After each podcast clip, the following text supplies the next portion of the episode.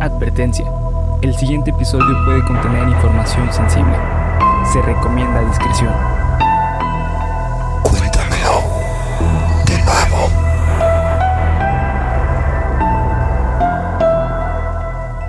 Geek Supremos presenta Cuéntamelo de nuevo, el podcast en el cual su anfitrión y servidor, César Briseño, mucho gusto, bienvenidos, besos a todos, los llevará a ustedes y a mi amigo y compañero, Bernardo Herrera, alias obsesionado con Bakuretsu Company. alias el fan número uno de Bakuretsu Sí. Company. El tatuado el logo, sí. Me dieron una playera, pero no mames, yo Pero me la pero tatué. no la necesito, cabrón. Tatué la playera. Sí. Así, con todo y las manguitas y las costuras, así, pinche hernia obsesionado. Eh, por un viaje a lo desconocido, lo absurdo, lo aterrador y lo increíble. Bienvenidas, bienvenidos, bienvenidas a todos. Gracias por pasar su valiosísimo tiempo. Güey, si te tatúas una playera XL, por ejemplo, güey, Ajá. y bajas de peso, te grande. Sí, pues sí, güey. Es que imagínate. O sea, se te iría la piel, güey. Te, te quedaría la piel como una playera XL, güey. Sí, sí, sí. Oye, qué buena, qué buena pregunta, güey. ¿Qué pasa si te tatúas una playera más grande y bajas de peso? ¿Qué pasa, amigos? Ustedes díganos, no, no tenemos ni idea. ¿Cuál es su razonamiento? ¿Cómo razonan eso? Pero aprovechando este razonamiento increíble de Austin Powers, ¿te acuerdas cuando al pinche gordo bastardo le, se le quedaba toda la piel al final de la tercera película? Sigan a Bakuretsu Company, Bakuretsu Company, patrocinadores oficiales, oficiales, no acepten imitaciones de Geek Supremos. Están en la última semana por su aniversario número 5. Eh, con el código BAKUKUM. Yo no sé para qué sirve el código. ¿Para qué sirve el código, Bernie? Muy sencillo, güey. El código sirve al momento que vas a hacer una compra en la página oficial de Bakuretsu. eh, pones el código de Bakukum y con eso tienes el 40% 40 de descuento. O sea, no mames. Así de que mira, no, es que este Funko, no mames, se me escapa el precio. No te preocupes, papi. No te preocupes. Aprovecha, mami. aprovecha. Aprovecha, 40%. ¿Qué, qué más quieres? ¿Qué te sirvo? Una taza. ¿Qué, qué más quieres? ¿Qué, más venden ahí? Una playera. Una playera. Es que la que me tatué ya me queda grande. Sí, no, es que así decir, es un pendejo que se tatuó la playera que le regalaron y ya te quedó grande. Pues te compras otra, hombre, no pasa nada, no hay ningún problema. Aprovecha el descuento de Bakuretsu Company, hasta 40% de descuento todo el mes de septiembre. Eh, ah, esto ya no lo tengo que leer, ya van dos veces que me pasa. Las historias de terror terminan el viernes, ya no las voy a recibir a partir, ya no las vamos a recibir a partir del viernes, pero muchas gracias a todas las personas que le han estado mandando. O sea, me refiero para el capítulo, ¿eh? No crean porque luego se acaba el capítulo y de, oye, ya pasó, pero todavía te la puedo mandar.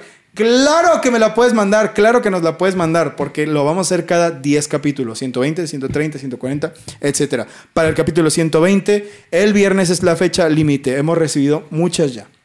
Muchas muy interesantes. Estamos, yo creo que a punto de estar listos para empezar, para contar el capítulo número 120. ¿Qué vamos a ver, Bernie? Ay, Dios mío, ¿qué vamos a ver el Bernis? Digo, el Bernis, el viernes. Es que ya estoy muy confundido, cabrón. Ya, ayúdenme. Sáquenme de aquí. El viernes vamos a traer, primero que nada, el episodio empieza con tres películas que son infravaloradas, pero realmente son una maldita joya. Y hacemos el análisis de Rojo Amanecer. Así la es. película histórica, ay cabrón, más Acertada, diría acertada y triste que vas a ver en tu vida, pero que vale mucho la pena, en especial si eres mexicano. Sí. Una película que todo mexicano debería ver. Sí. Creo que sí es muy importante decirlo.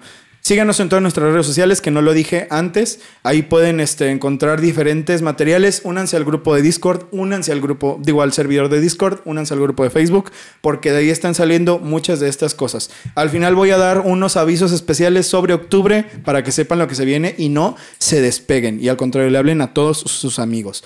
Eh, dije que lo haría y aquí está Edson y Ella. Besos a los dos. Me los encontré en la calle en estos días y fueron súper buena onda. Les dije que les iba a mandar un saludo en el siguiente capítulo y aquí está. Japón, prometo que esta es la última vez que hablo de ustedes. Se los prometo. Probablemente durante los próximos 28 Horas. minutos. sí, güey. Porque, ay, cabrón, Japón, pasan muchas cosas muy. Pues muy chistosas, güey, ahí en ese país, la verdad. Que no dejan, no dejan de sorprenderme. Muy japonosas. Muy japonés, exactamente, güey, exactamente. Así que esta vez no es. No es que esta vez esté más que sorprendido, sino que esta vez estoy sorprendido, pero también asqueado. Así que, amigos, quiero hacerles una recomendación de, de camaradas, de compas.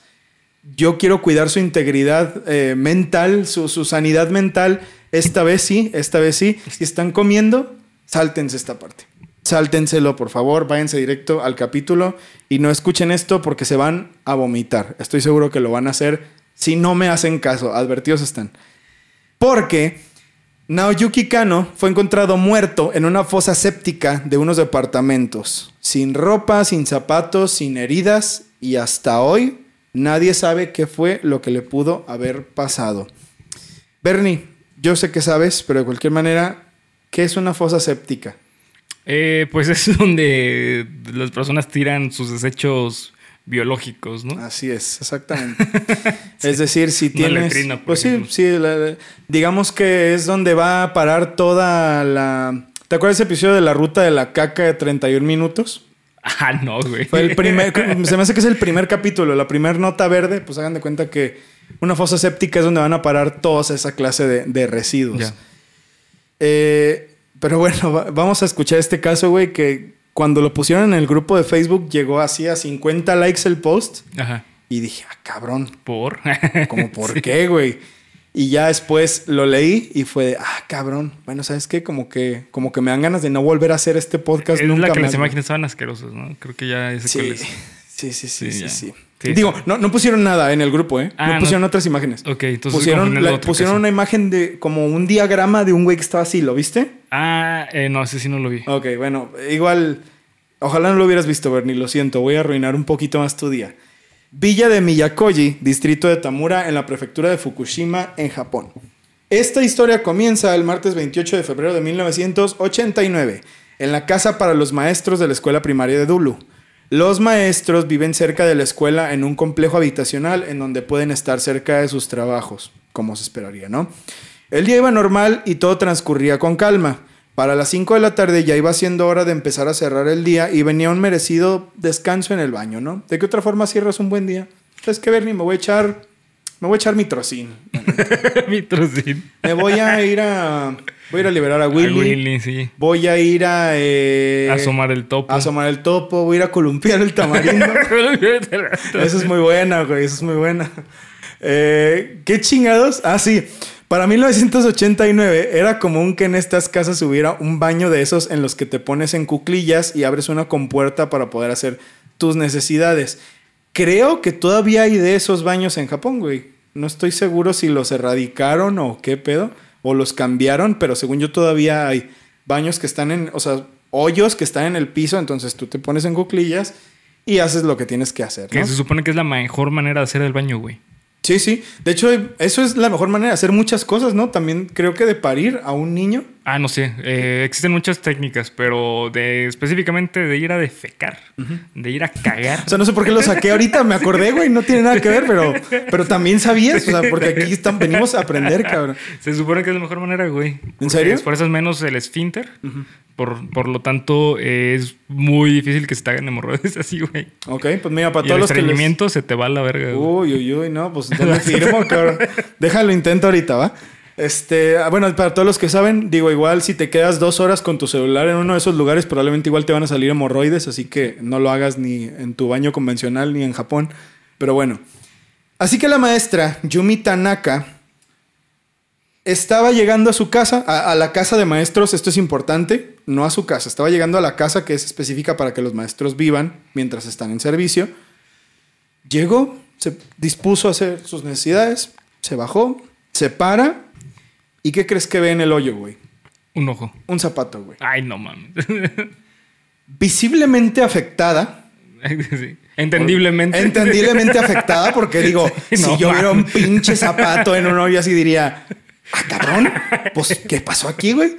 Baja, porque hagan de cuenta, les voy a explicar este funcionamiento.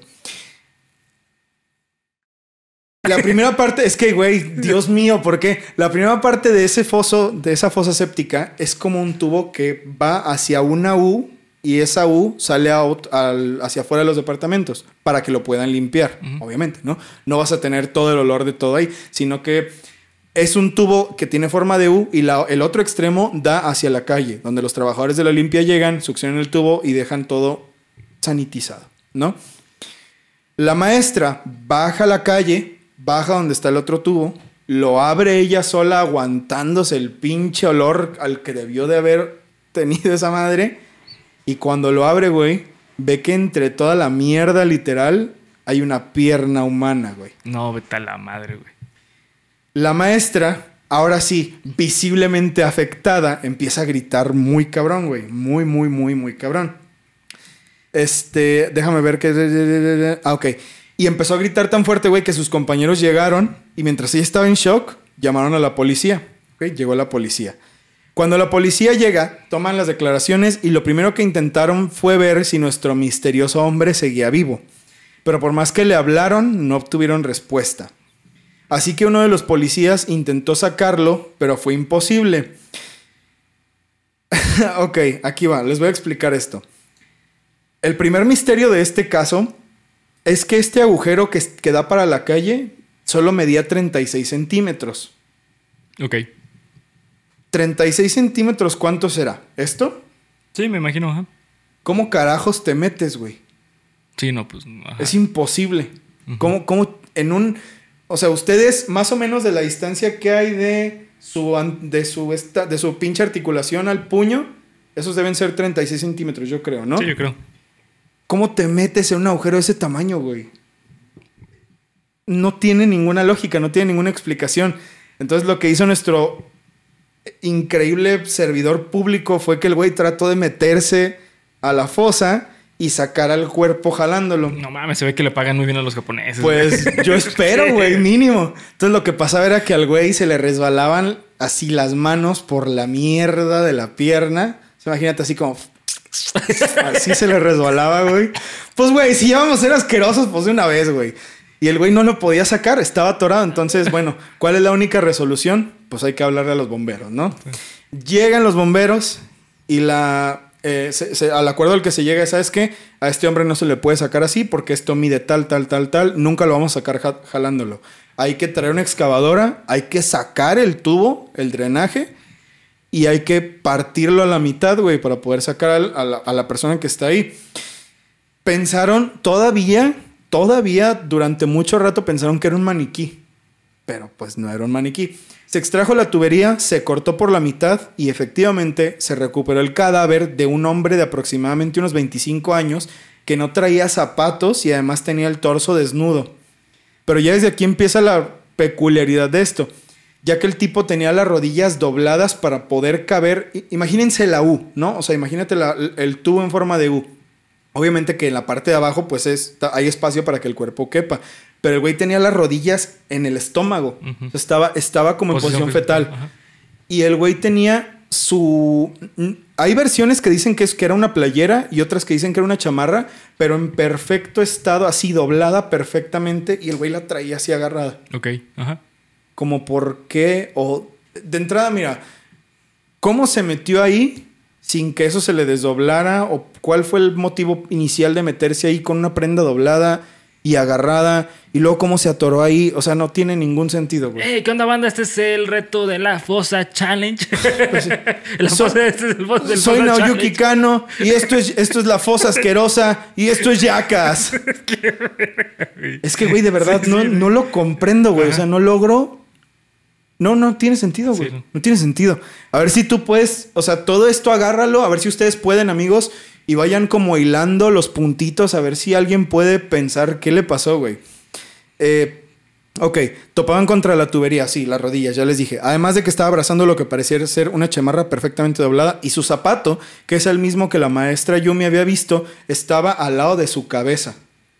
¿Cómo es que el zapato, a no ser que hayan tirado primero el zapato y luego se haya metido él, para que lo haya empujado con el hombro, porque tenía el zapato aquí? O sea, le cayó el zapato y fue a buscarlo. Ah, no, déjame salgo. Y luego se salió. Sí. Y luego, Ay, espérate. Ah, ya entendí, güey. O sea, no mames, se me metió mi zapato en una fosa séptica de unos departamentos, puta madre. Pues ya después eh, la Sí, cosa sí. lógica es, ay, no mames, no ah, alcanzo. tengo que ir por él, sí, sí, sí. Déjame meto, pero déjame quito la. Oye, oye, ¿será? Espera un momento. Eso no, eso no suena tan descabellado. Pero bueno, es que ¿sabes cuál es el pedo? Que están sellados. O sea, tienen una tapa. Ok. Pero bueno, puede ser, ¿eh? puede ser. Aquí se vale todo, güey. Ah, ok, bueno, el zapato. A ver, pero ahora sí, güey. A ver, como dijo Tony el Gordo. A ver, a ver, a ver, ¿qué pasó?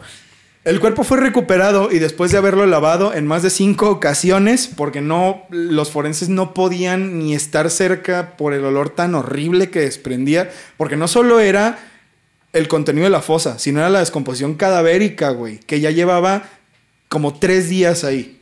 Lleva como tres días pudriéndose entre desechos humanos. Es que no hay forma. Ya, imagínense, con eso creo que necesitan para imaginarse a lo que olía El olor, sí, el man. cadáver, ¿no? Después de que lo lavaron mucho, el sujeto fue reconocido rápidamente como Naoyuki Kano, de 26 años de edad, quien había sido reportado como desaparecido desde el día anterior. ¿Ok? Causa de muerte, hipotermia por las bajas temperaturas en un ambiente húmedo y sin nada de luz. Quiero aclarar una cosa. ¿Qué fecha les dije que era? Era... mm, mm, mm. Ah, no puse la fecha, güey. Pero 28 de febrero, sí, 28 de febrero. En Japón las temperaturas son muy difíciles también. Muy El bajas. invierno japonés es muy, es muy despiadado.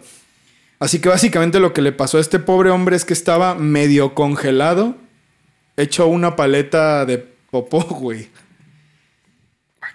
Y cuando digo eso me refiero a que el güey de verdad estaba sumergido. O sea, no crean que, ay no, tenía poquito manchado. No, güey, cuando lo abrieron el güey tenía así heces en la garganta y en los pulmones y... Ay no, güey, no puede ser posible que les esté diciendo esto, güey. Es horrible, es horrible, pero bueno. Eh, ok. Ok, ok, ok, ok. De acuerdo con los forenses, había muerto dos días antes de ser encontrado. Ok, a ver, Bernie. ¿Qué pasó? Vamos, vamos, a, vamos a pensarlo. ¿Qué es lo más obvio que haría un hombre espiando, bueno, no espiando, metiéndose a la fosa séptica del baño de una mujer? Sí, claro, para espiar. Es, lo que, sí. es lo que más se cree, ¿no?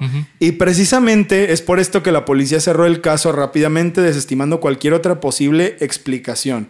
Ah, pues, ¿qué pasó? Es que es un pervertido, era un pervertido que se metió a espiar a la maestra. Ok.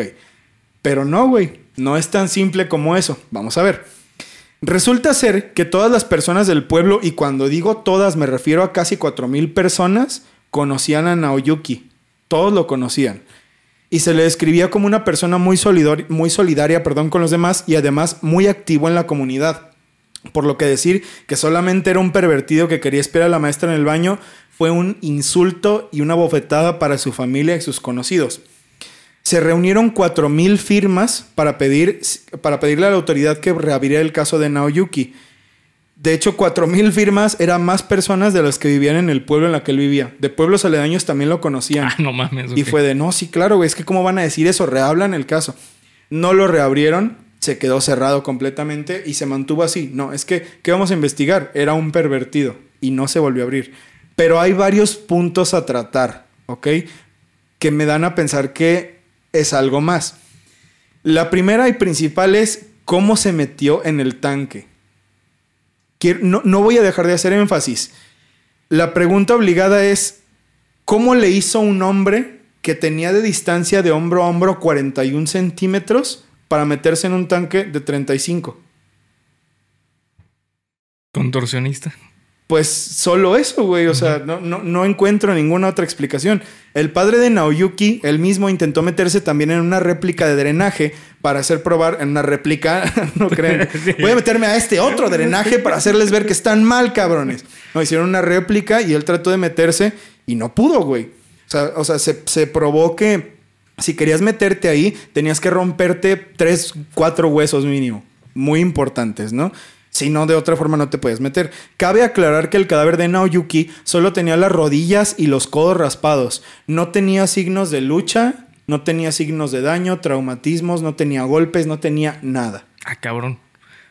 Entró ahí por iniciativa propia, se le cayó el zapato y se metió a buscarlo. No, no sé. Yo no me metería Yo tampoco. séptica por un zapato, güey. Y luego, con la ropa doblada en las manos. O sea, no, no sé, güey, no sé. Número dos. Además de esto, los zapatos son otro punto muy importante. ¿Cómo es posible que el zapato de Naoyuki haya estado al lado de la cabeza en un lugar en el que apenas si podía moverse? Porque quiero decirles una cosa, amigos. El nivel de claustrofobia que este pobre güey debió de haber sentido Sí, no. es alarmante. No, pues murió ahogado. güey. Sofocado, sí, güey.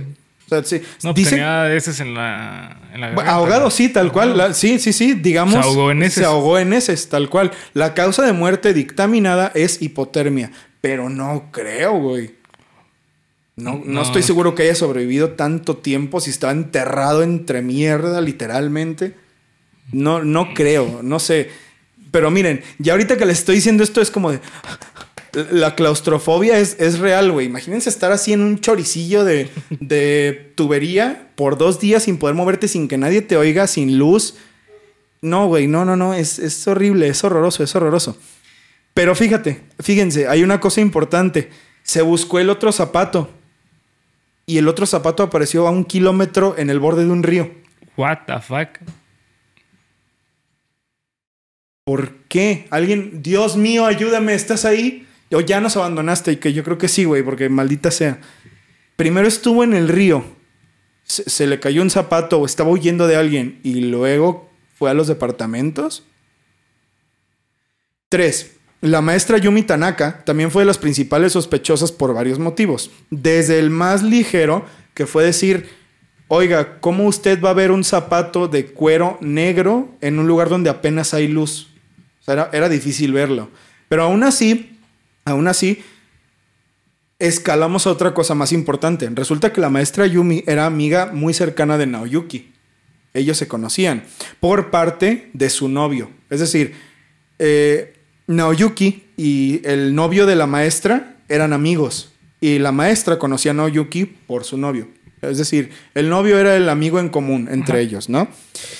Unos meses antes, Yumi había estado recibiendo llamadas de un acosador y como Naoyuki era muy buena gente, se alió con su novio para poder encontrar quién era el acosador de la maestra, cosa que sí lograron e incluso grabaron una llamada y la entregaron a la policía.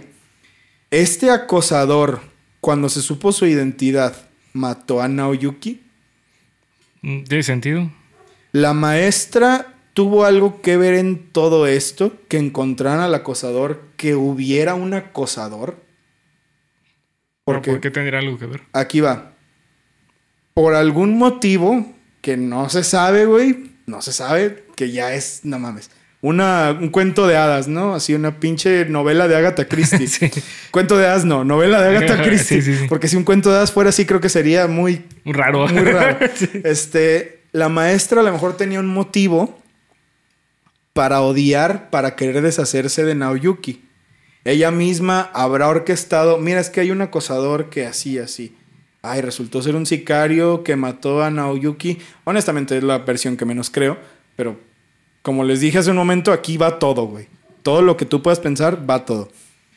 Eh, estas estima- estimaciones, perdón, también se caen rápido, porque en Japón los días 24 al 27 de febrero son feriados, así que Yumi no estaba en la casa de maestros. Recordemos, por eso se los dije al inicio, que Naoyuki entró a la tubería de la casa de maestros cuando están en servicio. Y si ellos eran amigos, lo más probable es que él sabía que ella no iba a estar ahí. ¿Por qué se habría metido a la tubería si la quería espiar? ¿A quién iba a espiar? No había nadie. ¿Sabes? O sea, ahí ya todo lo Sí, que se rompe. con la maestra se rompe, ¿no? Eh, además de, es- de esto, es importante decir que el 26, ah, ok, que el- su cuerpo fue encontrado, no, que él murió el 26 aproximadamente, 26 de febrero. Y dos días antes de eso, el 24, él había dicho a su familia que iba a salir y que volvería rápido, que no tardaría. Y como nunca había hecho eso, o sea, sí fue como, ah, bueno, o sea, nunca se había ausentado mucho, fue sí, claro, ahorita vuelve. Pero, güey. Chica, soy un raro, güey. Sí, güey, esto no, esto no tiene de verdad No tiene pies ni cabeza. No, está- no hay por dónde agarrarlo, nada tiene sentido. Y el número cuatro, por supuesto que también hay una conspiración gubernamental cabroncísima que trata de explicar esta muerte tan horrorosa, güey. Resulta ser que Naoyuki tenía un poder de palabra excelente y era miembro activo de los partidos políticos de su comunidad. Se acercaban las elecciones para el líder del pueblo y había dos bandos, los que estaban a favor de que la planta nuclear de Fukushima se expandiera a los pequeños poblados para poder eh, para poner diferentes áreas y generar trabajo y el bando que se oponía ya que esto iba a ser muy contaminante para el pueblo, ¿no? Se dice que Naoyuki estaba de acuerdo primero al principio en que la planta nuclear se expandiera, pero se supo que el candidato del partido que apoyaba esta moción había recibido sobornos. y Naoyuki se cambió de bando. Y como él era una persona, una figura pública, pues ¿qué pasó? Le dieron baje. Porque él representaba un problema para los intereses del partido político que defendía la, la postura de la planta nuclear. Sí, ¿no? tenía mucha influencia social, ¿no? Exactamente. Por lo que también se cree que lo mataron, ya que era una persona de mucho poder e influenciaba a la gente. A pesar de toda esta evidencia, por así decirlo, la policía nunca reabrió el caso y le dieron carpetazo diciendo que Naoyuki era un pervertido que se murió accidentalmente al tratar de espiar a través de un baño. ¿Tú crees? Nah, güey, se hace imposible. O sea, no, no mames. Eh, güey, durante el inicio y gran parte de, de este caso estuvo, estuvo, en mi, estuvo en mi cabeza un manga que se llama Manhole. Es, Verga, se- el nombre es bastante... eh, inicia, güey, de un vato saliendo de una alcantarilla, así todo desnudo y vomitando y la madre, güey. O sea. Ay, güey, Japón, neta, es un mundo surreal, güey. O sea, la realidad en Japón es otro. o tiene otro concepto. Es demasiado cabrón. Es una de las cosas que se dice. ¿Quién en su sano juicio Sí. se metería en primer lugar a una fosa séptica? ¿Sabes? O sea, yo sé que todos los que vieron Slumdog Millionaire saben que así empieza la película con el niño aventándose a la fosa séptica para que el artista le dé su autógrafo, pero yo creo que nadie haría eso. Nadie, así no, no, no, puedo imaginarme un momento en el que tú creas que es una buena idea una meterte buena idea, a una ajá. fosa séptica. A no ser que he tenido un fetiche muy extraño y extremo con esta clase de cosas, Pues sí, pero no, se me hace demasiado cabrón, güey. Se me hace demasiado, demasiado. porque digo, hay gente que se muere por la asfixia aut- autoerótica, pero Sí.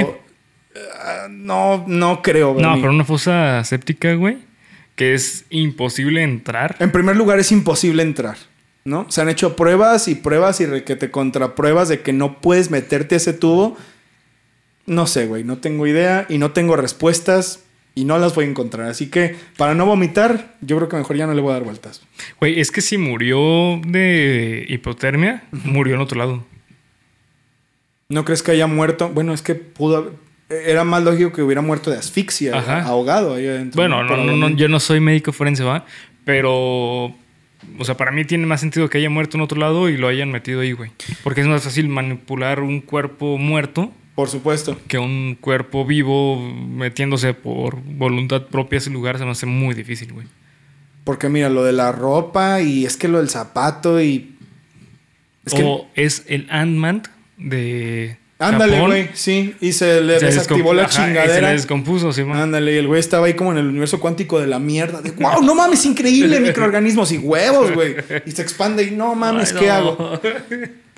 No, güey, ya, ya, güey, Japón, ya, por favor, no te aparezcas en un rato. Ejecatl, Ejecatl Toscano, gracias por tu recomendación. Creo que fue un caso bellísimo, delicioso. Así que para toda la familia que está comiendo, provecho. Chef's kiss, cabrón. Chef's kiss. Chef's kiss, cabrón. Vamos a empezar con el episodio. Ahora sí, que si no tuvieron suficiente, ahí les va, perros. Ahí les va.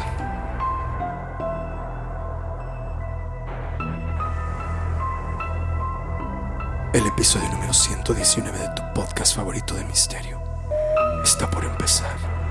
Apaga la luz, sube el volumen y usa el código BAKUKUN para comprar tus primeras figuras de acción eh, y coleccionables. Bakuretsu Company. Síguelas en todas sus redes sociales y prepárate para aterrarte con Cuéntamelo de nuevo. Salud, Bakuretsu Company. Salud, cabrón, salud. Ustedes ya saben, ya ven el título, les dije la semana pasada que íbamos a hablar de Diego Santoy, el asesino de Cumbres.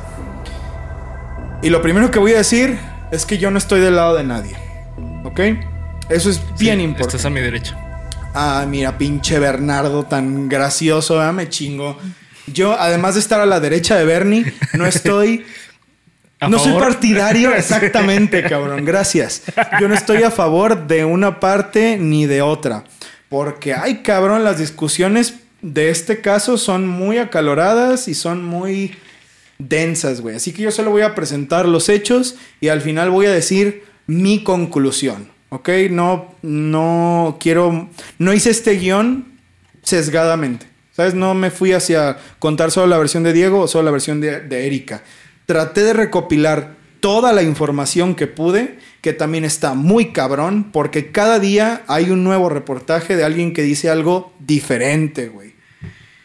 Pero lo que quiero decir para empezar esto realmente es que las víctimas reales de este caso, las únicas víctimas reales de este caso, son María Fernanda Peña Cos y Eric Azur Peña Cos, de, de 3 y 7 años respectivamente.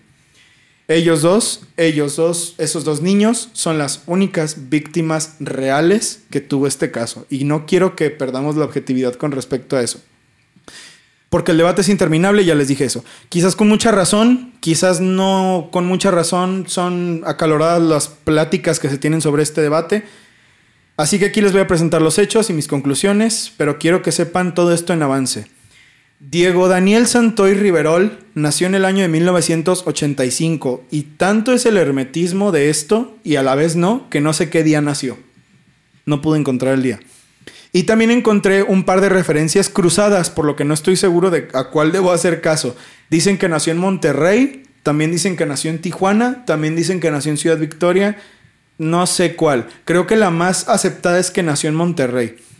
El punto es que el mismo Diego en entrevistas ha dicho que tiene recuerdos bellos de su infancia y que su familia le dio la mejor vida que pudo, además y además decía que eran muy unidos. ¿Tú te acuerdas cuando pasó todo esto del asesino de Cumbres? Estábamos muy chicos, güey. Claro, sí, pues fue, ¿qué? ¿En el 2006? 2006. Sí, yo me acuerdo perfecto, güey, porque a cada rato salían eh, las noticias de actualización del caso y eso estuvo presente durante meses, güey. O sea, yo creo que como unos fácil unos 5 o 6 meses, así de que era el noticiero principal de, hechos, ¿no? Así sí, de que, sobre todo. Ajá, sobre todo hechos.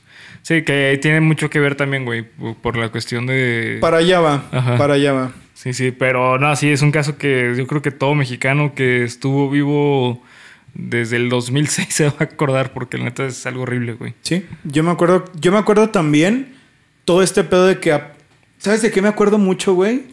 de la entrevista que le hizo Javier a la Torre. ¿A Erika o...? A Diego. Diego. Que salía con su playerita es azul o no sé qué y que Javier a la Torre le estaba haciendo entrevistas. Ya después de todo lo que ha pasado no sabría si Javier a la Torre es un muy buen referente sobre periodismo. No estoy diciendo nada, solo estoy diciendo lo que yo creo al respecto, pero bueno. Eh, continuemos con el caso. El punto es que sí fue muy mediático. Eso es demasiado mediático. Y, y gran parte de este caso me recordó muchísimo el de Paulette. Muchísimo. fue casi casi la época, güey. Sí, de hecho, güey. El de Paulette fue en 2009. 2009, me parece. Sí, fue unos años después, pero fue dentro de la primera década, década perdón, de los 2000. Eso lo recuerdo a la perfección. Porque también no se acababa de hablar de uno y salía noticias del otro. Eso sí que me acuerdo, güey.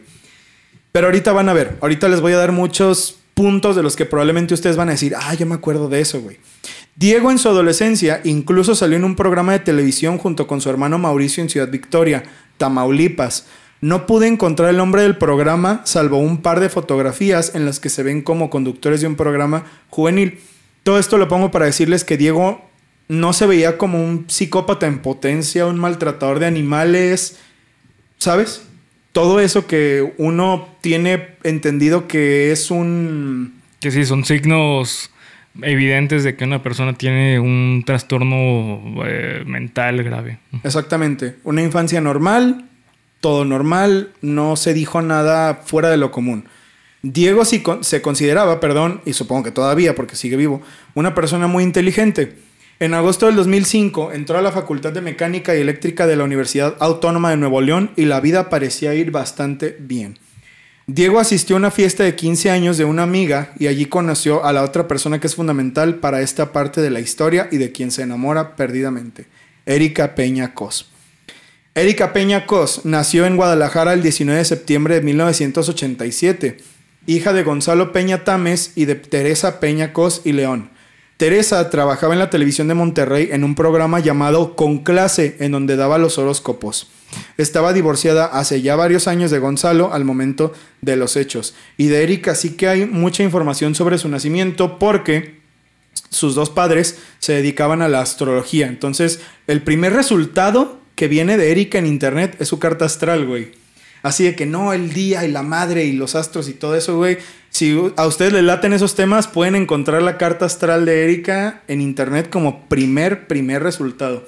También hay ciertas cosas que no me laten, güey, porque el, el papá hizo mm, cosas muy cuestionables que tienen que ver también con esto. Más adelante les voy a decir. Pero bueno.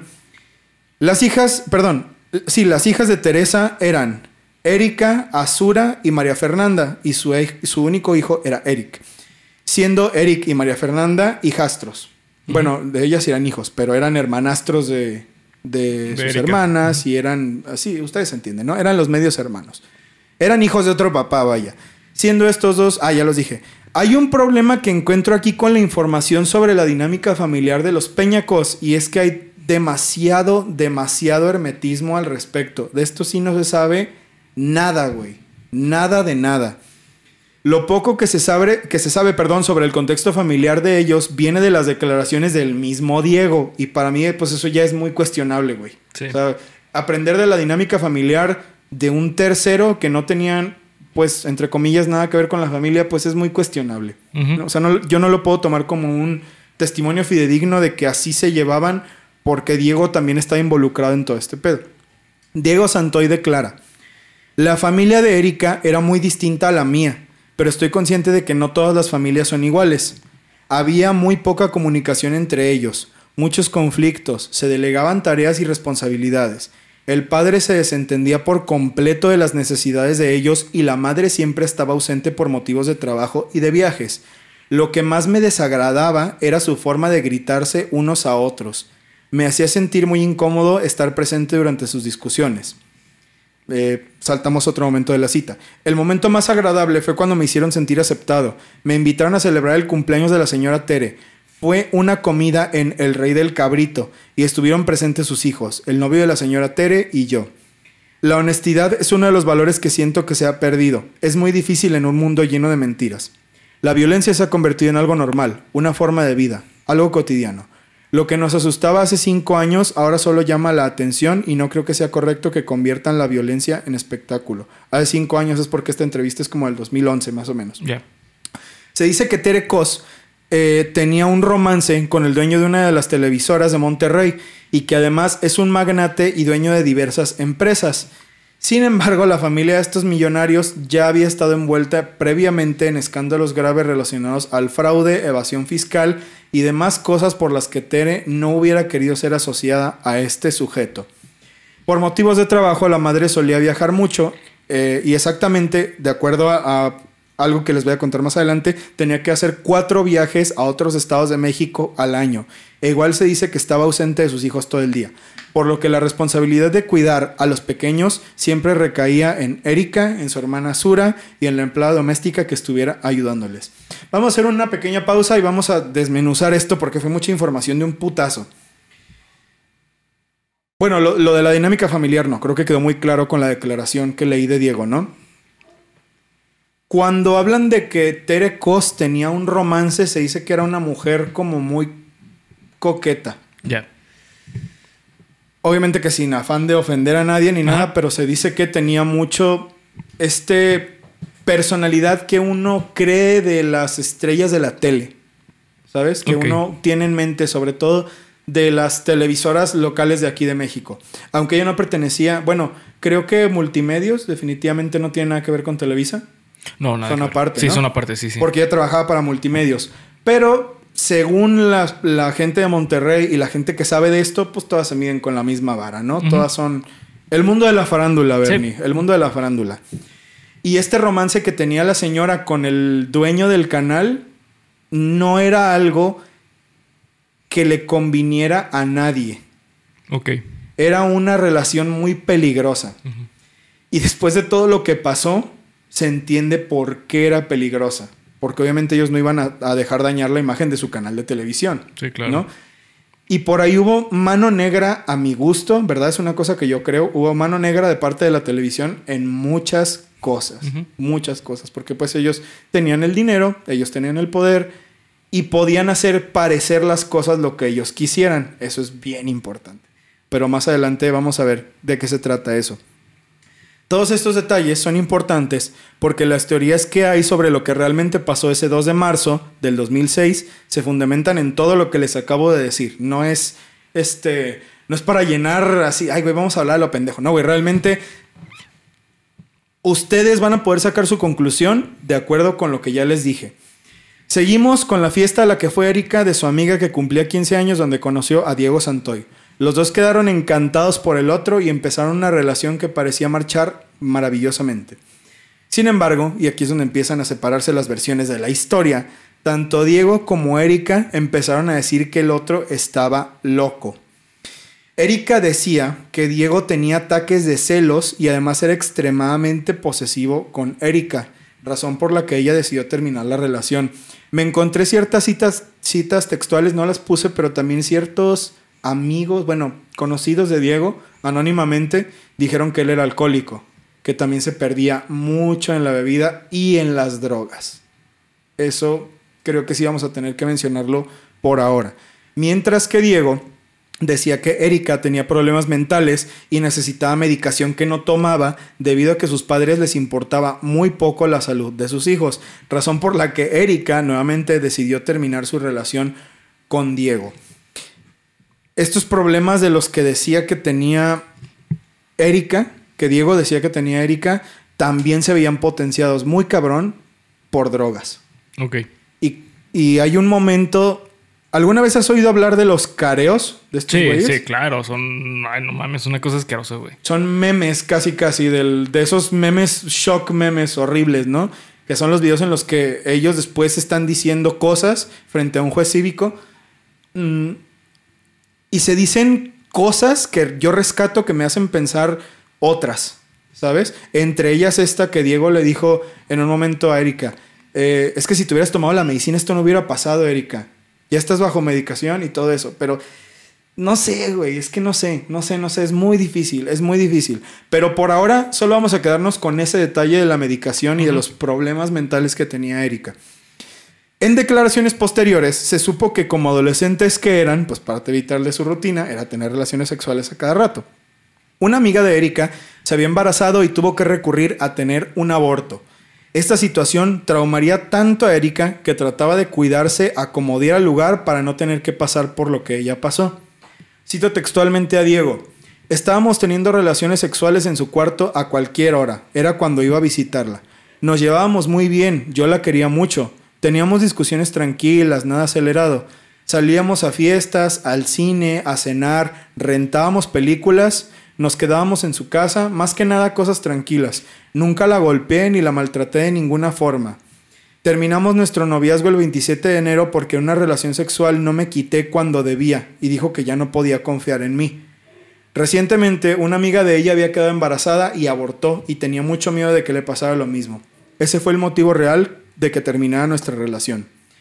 Cabe aclarar que en estas declaraciones, estoy en una cita textual, Diego deja ver que él sí se quedaba en la casa de su novia. ¿ok? Sí se quedaba. Y esto es importante para cosas que después se dijeron en los careos, ¿ok? Que ahí hay mucho de dónde sacarle al caso. Por eso hago tanto énfasis con que no olviden todos estos detalles. El punto es que la relación de los chicos terminó y Diego le pidió en repetidas ocasiones a Erika que salieran para verse e intentar rescatar su relación. Erika siempre se mantuvo firme en decirle que no a Diego e incluso este le pidió una cita para el día de San Valentín del 2006, donde le dijo que salieran y después, cito textualmente, ya nunca más me vuelves a ver. Diego estaba bastante, bastante clavado y obsesionado con Erika, eso es un hecho. Salieron, todo normal, pero Erika se mantuvo firme y no continuaron con su relación. Ok, ya conocemos el preámbulo. Hasta aquí, pues sí está culero, pero pues no deja de ser una relación Sí, adolescente. tóxica adolescente. No, o sea, todos la tuvimos, no digan que no. 15 años, no tenían 15 años. 20 años, 21 años, 19, muy jóvenes. ¿sabes? O sea, están muy, muy chavos. jóvenes. Eh, y ahora que conocemos el preámbulo, creo que es momento de entrar a los hechos horribles, horribles, horribles de este caso. El primero de marzo del 2006, a las 7 y media de la tarde, Diego llamó a su amigo Humberto Leal Molina para que fuera a su casa a pasar la noche y todo transcurrió de manera normal. Al momento, se sabe que esa noche no pasó nada extraordinario, ni hubo una planeación criminal, ni Diego le dijo a Humberto lo que iba a hacer, ni le mostró instrumentos de tortura, ni le insinuó de ninguna manera lo que iba a hacer. Nada, según las declaraciones de Humberto y de Diego.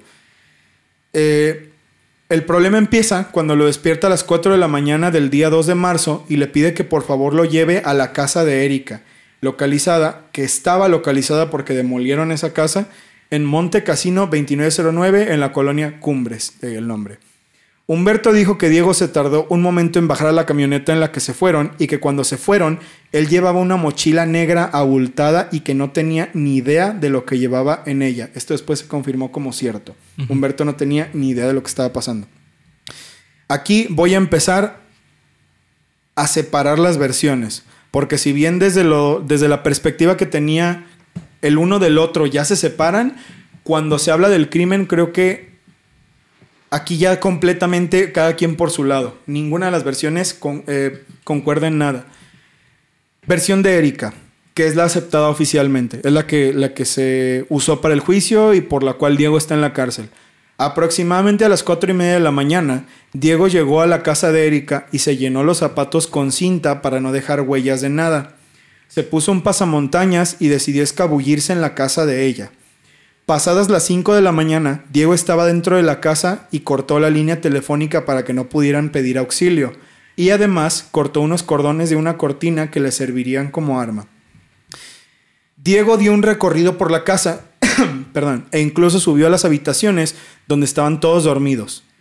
Cuando llegó a la cocina, se topó con el pequeño Eric, y al verse, para evitar que el niño gritara, Diego lo apuñaló en repetidas ocasiones con la navaja que llevaba consigo.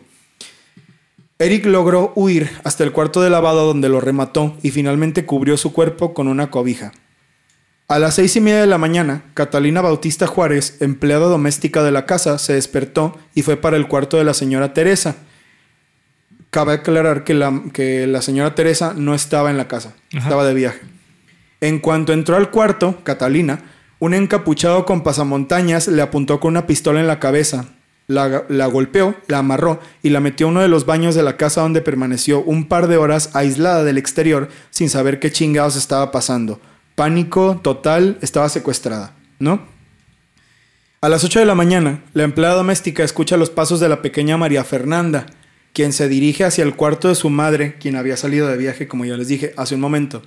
La versión oficial asegura que en ese inter, es decir, la, empleada doméstica estaba en el baño amarrada y escuchó los pasitos de la niña. Sí. Y ya no la oyó volver. Porque lo que se dice es que Diego se quedó en el cuarto, estranguló a María Fernanda con el cable que había arrancado de la, de la cortina y la mató, para después meterla al closet de la madre y taparla también con una cobija.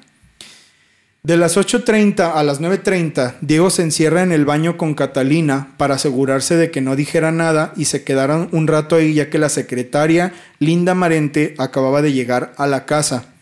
Entre las declaraciones de Catalina, dijo que Diego, o sea, todavía encapuchado y con, sin saber quién era, le preguntó por un señor Enrique y le dijo, tú tienes la culpa por lo que me hizo el señor Enrique, yo le voy a matar a sus hijos.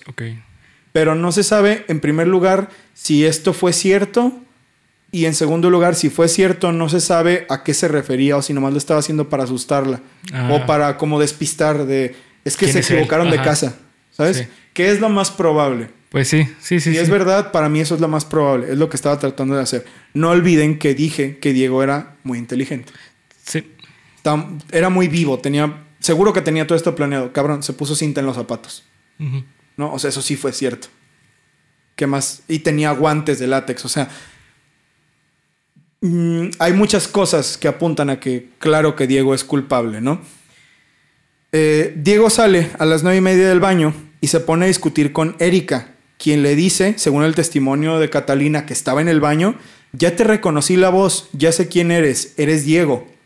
La secretaria platica con Erika incluso a través de una ventana y le da un par de recados que le dio su mamá. Todo en total orden. O sea, Erika no le dijo, oye, llama a la policía o algo así. O sea, todo estaba normal. Nada diferente. Eh, Y esto es raro, porque no se sabe si Diego la tenía amenazada de que no hablara, le estaba apuntando con la pistola o algo así, porque estaban hablando los dos, o sea, no sé.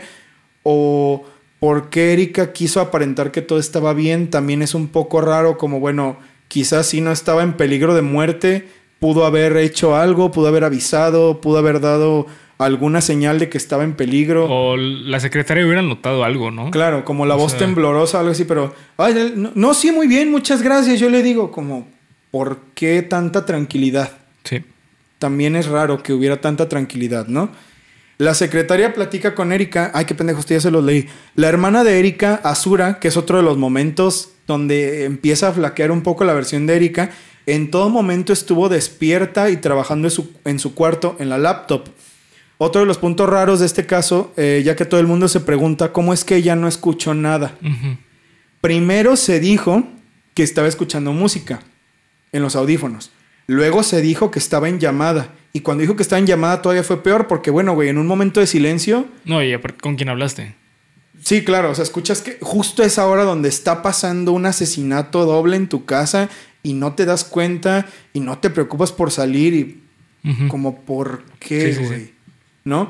Aunque luego leí ahí un comentario que decía, ¿y cuál fue la complejidad de Azura? Ayudar a Erika eh, medio muerta. Pues también, a lo mejor no se dio cuenta, güey. Pues sí. Por esto mismo que les expliqué al inicio, a lo mejor le valía madre su familia. No le importaba, a lo mejor le daba igual lo que les pasara. Ahí está en su cuarto, recluida, deprimida. No sé, güey, no sé, no tengo idea. No me pregunten. Entre 10 y 10 y media, Diego llamó a su amigo Humberto en repetidas ocasiones y este le regresó la llamada dos veces. Según sé, Diego le dijo a Humberto que tenía un problema y que necesitaba un favor muy importante que le explicaría llegando a la casa. Seguido de esto, Diego procede a pegarle a Erika con un martillo en la cabeza y a tratar de cortarle la garganta para que se muera desangrada. Esto declararía Erika sobre el actuar de Diego en una carta, porque hasta donde sé, ella no dio declaraciones públicas de lo que pasó. Hasta donde sé. Probablemente sí. Y creo que es un buen momento para decir, hay demasiado material de este caso. Demasiado, sí, sí, demasiado. Trato de sintetizar los puntos que son más importantes para la investigación, pero hubiera sido imposible para mí reunir toda la información del caso. Entonces, probablemente, y lo más, lo más seguro es que sí, se me va a ir uno que otro video, una que otra declaración, uno que otro testimonio. Ustedes son libres de ponerlos aquí abajo en los comentarios o incluso complementar en el grupo de Facebook o en donde ustedes quieran. Seguro que hay información que valdrá la pena ver, ¿no? Em, pero lo que declaró Erika fue esto. Primero me atacó con un martillo. Me dijo que había matado a mis hermanos y a la sirvienta, que él había tomado un exceso de drogas y que le quedaba poco tiempo de vida. Se recostó a un lado mío y me pidió que lo dejara morir a mi lado. Media hora después, al darse cuenta de que su supuesto suicidio resultó fallido, me invitó a pasear, a lo cual me negué por la preocupación por ver a mis hermanos. Diego me pidió que lo matara con una navaja, a lo cual me negué, y me respondió, entonces yo te voy a matar aquí. Me agredió en el cuello y el pulmón. Tardé mucho en desangrarme y él parecía tener prisa. Me pisó el cuello y me navajeó el pulmón para que muriera rápido. Erika procede entonces a arrastrarse hasta donde está la secretaria y le llama a las autoridades pidiendo ayuda. Como había, ah, perdón, como había escuchado que Diego había gritado, ya me voy mi amor, lo que la secretaria dijo en la llamada fue lo siguiente. Bla, bla, bla, bla, operadora, ¿cuál es su emergencia? Una chica que está golpeada, le respondió. ¿Por qué la golpearon? No sé, no sabría decirle. ¿Quién la agre- agredió? Creo que fue su exnovio. ¿Su esposo o su novio? Novio. Eso es lo que se tiene de esa llamada. Y antes de continuar los hechos duros e irrefutables, vamos a hablar de la versión de Diego. Porque vaya que es muy, muy, muy diferente a lo que se dijo en un inicio. En un inicio, perdón.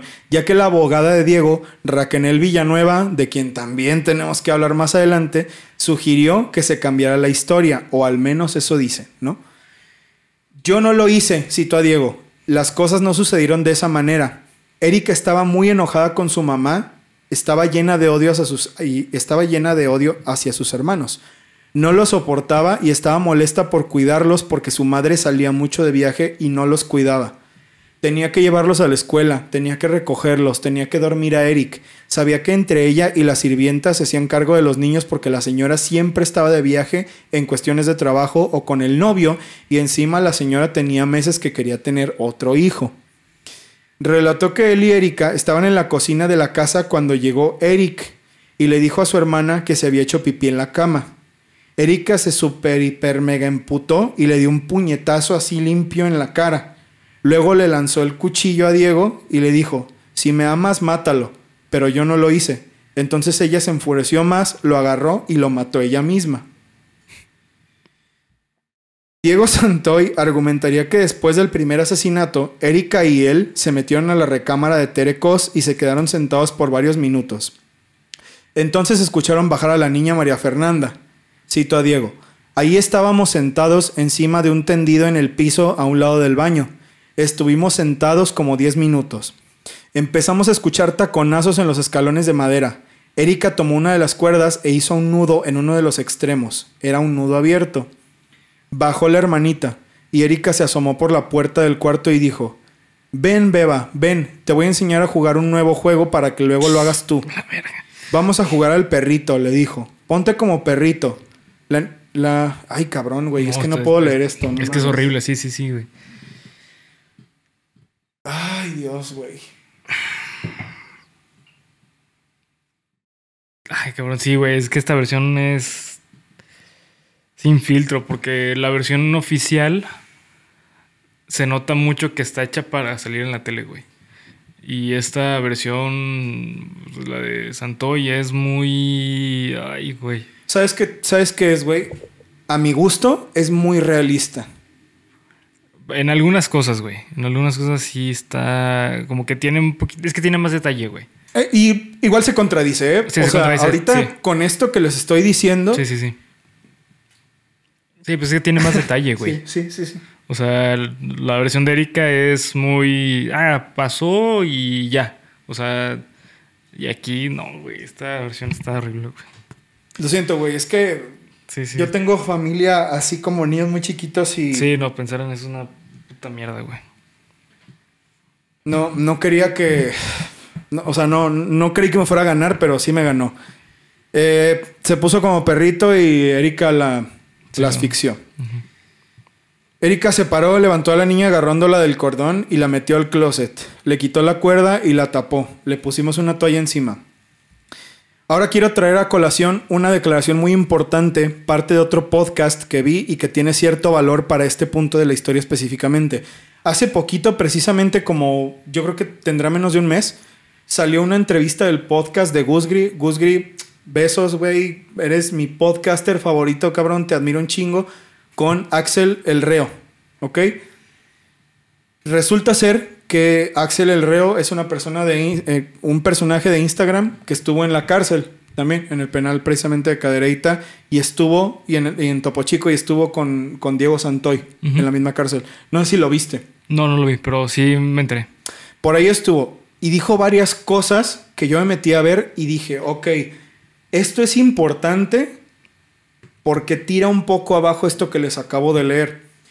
Entre los puntos que rescaté fue que como cuatro o cinco veces Axel dijo, el vato es bien tranquilo.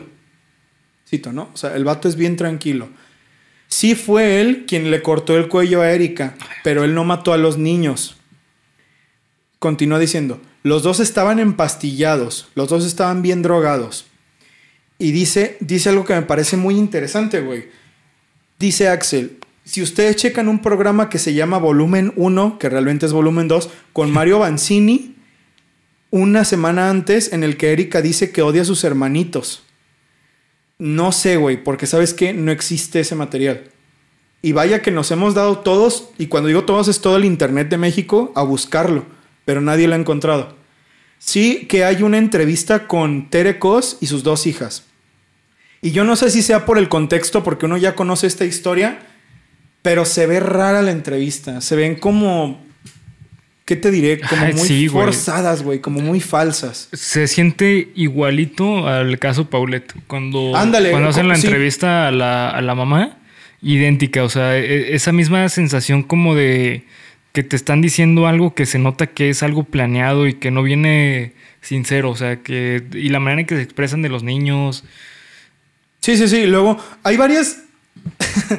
es que te digo, yo no sé si sea porque todos sabemos la historia detrás de este caso, pero hay gente que pone, fíjense en el minuto tal como voltea a ver y no puedes es difícil dudarlo, güey, porque conoces la historia y sabes lo que pasó y puede ser que sí. Está esta parte en la que dice, no, no, no, es que este, yo mejor me, yo mejor digo que es la abuelita, que dice Erika de su mamá y su mamá la voltea a ver con los pinches ojos de pistola, güey. ¿Qué dijiste, hija de la... Así, bien falsa, güey. Muy incómodo y las hijas como que no quieren hablar y la señora está todo el tiempo... sí, yo... es, Sí, raro. es muy feo, güey. O sea, hasta, hasta me pongo como nervioso, güey, de lo falso que es ese pedo y sí te hace dudar. Sí. A eso, a eso me refiero. Es este. Es difícil dudarlo porque dices, bueno, güey, pues, pues es su familia, a lo mejor es así. Pero a la vez es muy fácil dudar Ujú. Que realmente hayan tenido una buena relación como te la ponen ahí. Sí, sí. Se ve que no es así. Que no es cierto, sí. Que, eh, la parte de la aclaración de Santoy es muy certera al decir que tiene una relación, una dinámica familiar muy fea, güey. Tal cual. Y ese material de Mario Banzini en el que dice este, que salió Erika diciendo, pues parece que no se ha encontrado. Ese tema específicamente se puso muy de moda en las últimas semanas.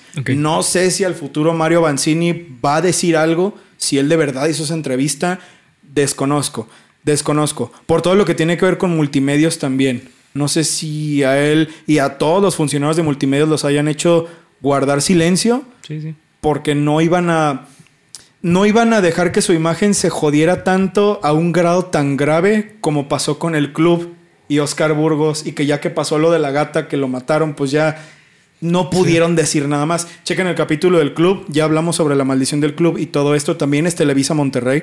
A lo mejor ustedes, bueno, es Televisión de Monterrey, a lo mejor les da por ahí una Una idea. una idea de qué se trata esto mejor, ¿no? Y lo que dice es que los dos, lo que dice Axel El Reo es que los dos tenían un pacto suicida. Que eso también es como algo que se dice mucho, que los dos se iban a matar y estaban drogadísimos y no sabían ni qué pedo. Llegando a lo del pacto de muerte, esto es lo que declara Diego Santoy precisamente. Seguimos nosotros dos y me dijo que me deshiciera de Katy, la sirvienta. Me quedé callado y nos quedamos sentados en la sala. Pasó media hora, 40 minutos y entramos al cuarto de su mamá. Tomó un martillo que estaba en un buró del- en el cuarto, muy convenientemente, y dijo, seguimos tú y yo. Necesito que me pegues muy fuerte. Me puso el martillo en la mano. Si puedes, pégame fuerte aquí. Yo le dije, no, no puedo hacerlo. Y ella insistió en que sí podía. Cerré los ojos y le empecé a pegar unas cuantas veces y ya que no pude seguir pegándole, ella se acostó en el tendido y le pregunté, ¿qué va a pasar conmigo? Me dijo, ve y tírate del puente. Luego me dijo, necesito ver a Eric. Trató de pararse. La llevé caminando a la lavandería. Se apoyó y se acercó mucho al oído de Eric con la cara y luego se dejó caer sobre él. La tomé de las axilas debajo de los hombros y la intenté cargar. Entonces se sentó y la llevé sentada hasta el cuarto de su mamá. Ahí la acosté en el tendido. Me dijo, necesito que te deshagas de Katy, no la vayas a dejar aquí. Vete en mi carro. Salí del cuarto de su mamá, entré al cuarto de Erika, busqué las llaves, tomé las llaves, salí del cuarto, bajé las escaleras y entré otra vez al cuarto de la mamá de Erika. Le dije, me estoy arrepintiendo, mejor llamo a la ambulancia. Y me dijo que no, que me fuera. Y le dije, ¿y yo qué voy a hacer? Y le repitió, ya te dije, tírate del puente y que no se te olvide llevarte a Katy, pero necesito que termines conmigo también. Saqué el cuchillo de mi bolsa y se lo encajé. Esas son las declaraciones de Diego Santoy sobre lo que pasó. A las doce y media termina este festín de pendejadas y Diego secuestra a Catalina y se la lleva en el carro de Erika, un neón color canela. La mete en la cajuela amordazada y amarrada de las manos y maneja hacia el puente atirantado en Monterrey. A las 13, a la, a la una de la tarde, bueno, sí, a las 13 horas, Diego llega a casa de su amigo Humberto Leal Molina, en la colonia Chepe, Chepevera o Chepellera, no, Chepevera. Allí le confiesa el crimen. Cito a, a Diego. Me eché a dos, me eché a la hermana y traigo a la chacha en la cajuela. No sé qué voy a hacer, me voy a matar. Su amigo le da ropa, lo deja que se cambie y luego se va Diego sin que Leal avise a la, a la policía. Sube al mismo carro y se va. Humberto Leal fue detenido a las 5 de la tarde precisamente por Leal y por no haber avisado a la policía de que Diego ahora estaba siendo buscado. Pendejo, güey. La neta sí, güey. La neta sí. No mames, sí, güey. Bernie, no mates a nadie porque. Sí, no, también, güey. Si yo me entero, sí, güey. con el dolor de mi alma. Ustedes tampoco lo hagan porque Sí, nos- sí. si nos enteramos, Sí, sí, sí, no. van, van mal, van Sí, mal. Sí, sí, sí. Diego planeaba suicidarse tirándose del puente atirantado, pero recibe una llamada de Azura, hermana de Erika. Y la llamada transcurre más o menos así. Erika dice que le pasó algo y tú estuviste aquí, está sangrando. Llamada que me parece bien rara, güey, porque Diego jura y perjura y nunca ha cambiado eso, que Azura fue de Diego, ¿qué pasó? Erika me dice que como si le valiera verga. No, es que fíjate que Erika está muy mal y pues tú estuviste aquí como, güey, yo estaría hecho mierda. Así estaría hecho un pinche manojo de nervios. ¿Qué pedo? Pero No, pues yo creo que ni así, güey. O sea, ya estarías en, ya estarías en acción. estarías claro. buscando hacer algo diferente. No, es que, ¿qué pasó, Diego? A ver, dime. Como, como? ¿por qué, güey? O sea, no logro entender. Digo, no es que todas las personas, lo he dicho ya algunas veces, no es que todas las personas tengan que funcionar de una manera sí, u no, otra exacto, sí. en una situación de, de shock, sobre todo, ¿no? Porque si ves eh, que la hermana se está muriendo, pero esa forma de reaccionar sí me parece Sí, es un muy tanto raro, rara. ¿O alguna vez tú has sabido de alguien que reaccione de esa manera en una situación de riesgo? No, para nada, güey. Creo que lo que más levanta es sospechas, güey. Sí, sí, claro. O sea, yo no diría, ah, wow, qué bien se lo tomó. No, güey, o sea, ¿qué- ¿por qué lo hiciste tan mal? Sí. ¿No? Es Bear Grylls, ¿no? Exactamente. Que sabe cómo reaccionar. Sí, no, no, no, güey. O sea, ni, ni pinche Bear Grylls. Luego me acuerdo de esos capítulos de ¡Ayuda! En los que yo estaba valiendo verga, güey. Y el camarógrafo así de no mames, ¿por qué me metí en esta mamada, güey? Ay, güey, tenían un catering No, atrás, sé, güey. Sí, vi- sí vi la imagen en la que estaban comiendo pinche pollito y todo el pedo. Eh, así que Diego se arrepiente y cree que será detenido en el puente. Eso rimó. Así que cambia de dirección y libera a Catalina a varios kilómetros de la casa. Cuando le deja ir, le da cinco pesos para el camión y la amenaza de que no voltee para atrás o le va a disparar en la cabeza. Al día siguiente, Diego ya estaba huyendo a diferentes estados de México, con el fin de poder llegar a Guatemala y hacer una ruta donde lo fueran a arrestar. Donde no lo fueran a arrestar, perdón. Su hermano Mauricio se entera de todo lo que pasó y queda de verse con Diego en uno de los estados donde inician el trayecto hacia Guatemala, donde había un familiar que podía refugiar a Diego hasta que pasara todo el desmadre. Sin embargo, y al estar Diego en un baño mientras Mauricio pagaba los boletos en una terminal del ADO, llegaron los policías y los apresaron.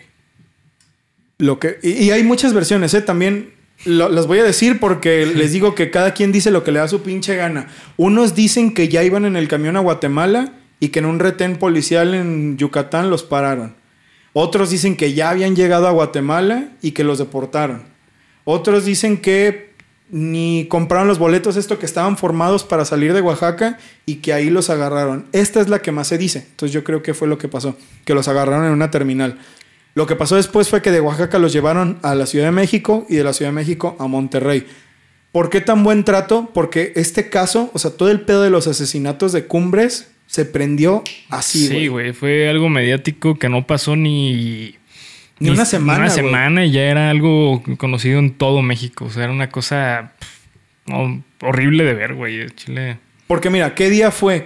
Ve, güey, 6 de marzo quedamos. Sí. Los días 7 y 8 de marzo, que ya lo llevaban ante el ministerio en Monterrey para rendir declaraciones, lo querían linchar, güey.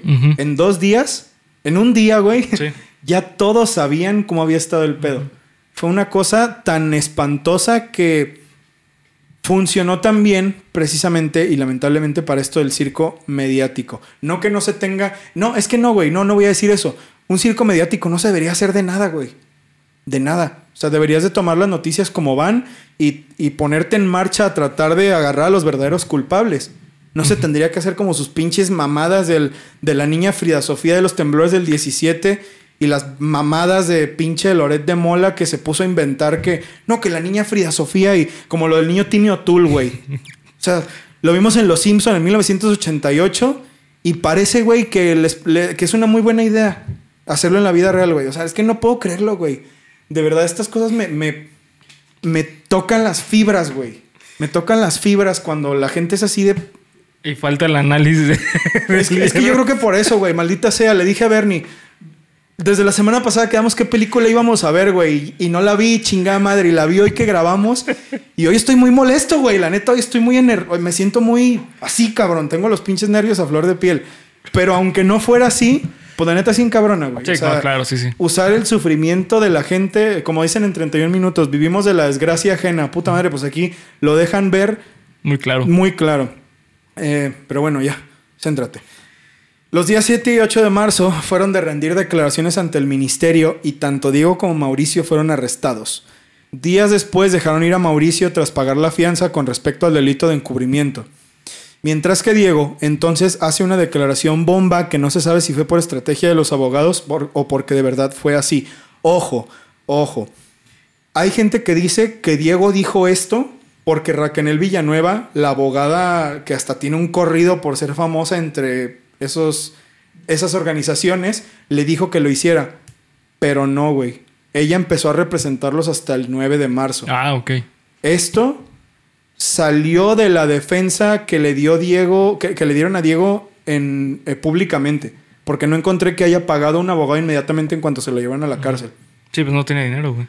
Cito textualmente a Diego. Me tenían esposado a una silla en una especie de auditorio, mientras varias personas me golpeaban y me daban su versión de los hechos, lo que yo debía declarar ante el Ministerio Público. Después me trasladaron a un cuarto que está en el techo, en el último piso de la ministerial. Me taparon los ojos con una venda, me abrieron una puerta de ese cuarto y se escuchaba que decía, vamos a tirarle al puto este, mientras jugaban con los gatillos de las pistolas y daban disparos al aire.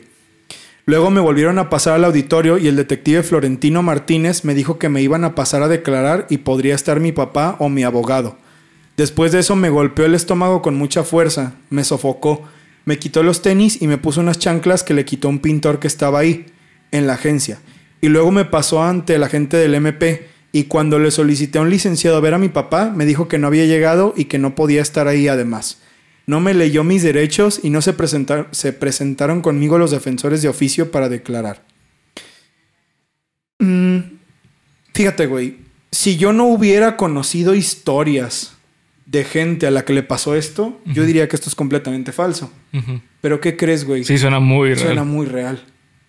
Y Sí, he sí. escuchado peores, ¿eh, cabrón? Sí, sí, yo creo que esto está muy relax.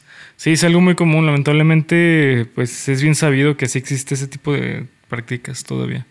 Como ya creo que lo mencioné, mm, no me acuerdo en qué caso.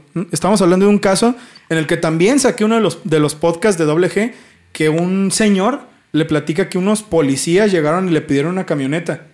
Que no, pues es para el patrón y no sé qué. Obviamente trabajaban con gente de esas organizaciones. Y le dijo, no, pues no te la puedo dar, no son mías, me la van a cobrar. Y lo metieron al bote.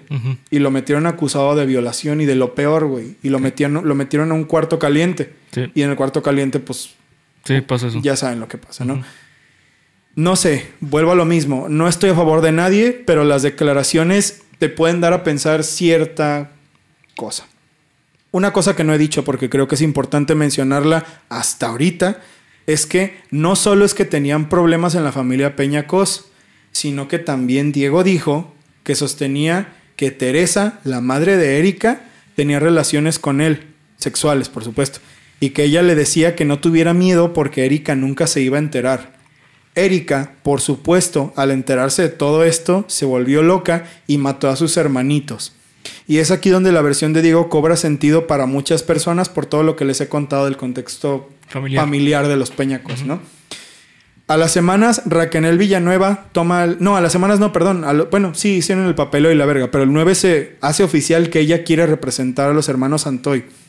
Y logra que dejen salir a Mauricio, porque a Mauricio no le iban a dejar salir por encubrir a Diego, pero ella lo logró.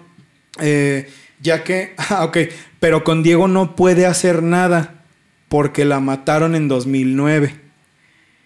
Y aquí también hay otro, mu- otro desmadre épico en el que dicen, no, güey, es que justo cuando ella tomó el caso de Diego Santoy porque sabían cómo estaba el pedo fue cuando la mataron.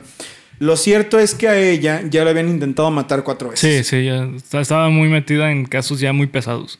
Mm, igual de este tipo de calañas, o sea, sí, cosas muy ya muy difíciles de personas ya muy peligrosas. Gente que no quiso defender, Sí, sí. le mandó ciertos recados en los que casi no la cuenta. Y esta vez, cuando estaba a punto de defender a, a Diego Santoy, fue la quinta vez en la que pues no Sí. fue un intento, ahí sí fue el homicidio de Raquel Villanueva. No lo sé, porque desde el, desde el cuarto intento de homicidio pasaron casi 10 años. Entonces Sí. también es como de, ¿y por qué no lo intentaron a las semanas o al mes siguiente de que la intentaron matar la primera vez? ¿Por qué justo hasta el momento en el que agarró el caso de los Santoy? Pues coincidencia, casualidad. También por ahí se, se puede uno poner a pensar cosas, ¿no? ¿no? No estoy seguro. La verdad, yo no estoy seguro de eso. Yo prefiero omitir esta parte de lo de la abogada, porque no sé. Casi un año después, para ser ex- exactos, 10 meses y 3 meses después, vienen los famosísimos careos entre Diego y Erika y Diego y Teresa. Estos videos son de acceso libre y creo que son lo más importante que hay para conocer este caso bien. Sí, ¿Has visto los careos? algunos. Está este momento. Es que hay muchos, güey.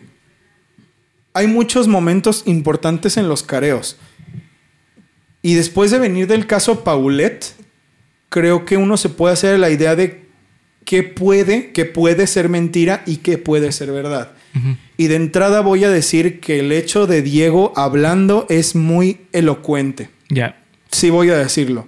O sea, Diego se ve como el que trae Como el tranquilo, como ¿no? el tranquilo. Y mira, estos hechos y estos hechos, y sabes qué, y se empieza a encabronar y el, el juez le dice, este, no puedes preguntar eso, Diego. No, puedes, no, pues es que me está diciendo, sí, pero el juez soy yo. Y Diego se queda callado y cambia de pregunta. O sea, se ve como acatando su parte. Sí. Y esa es una de las declaraciones. Le dice a Erika, yo no voy a, yo no me voy a hacer responsable por todo, Erika. Tú vas a ser responsable por lo tuyo. Yo no me voy a hacer responsable de lo tuyo.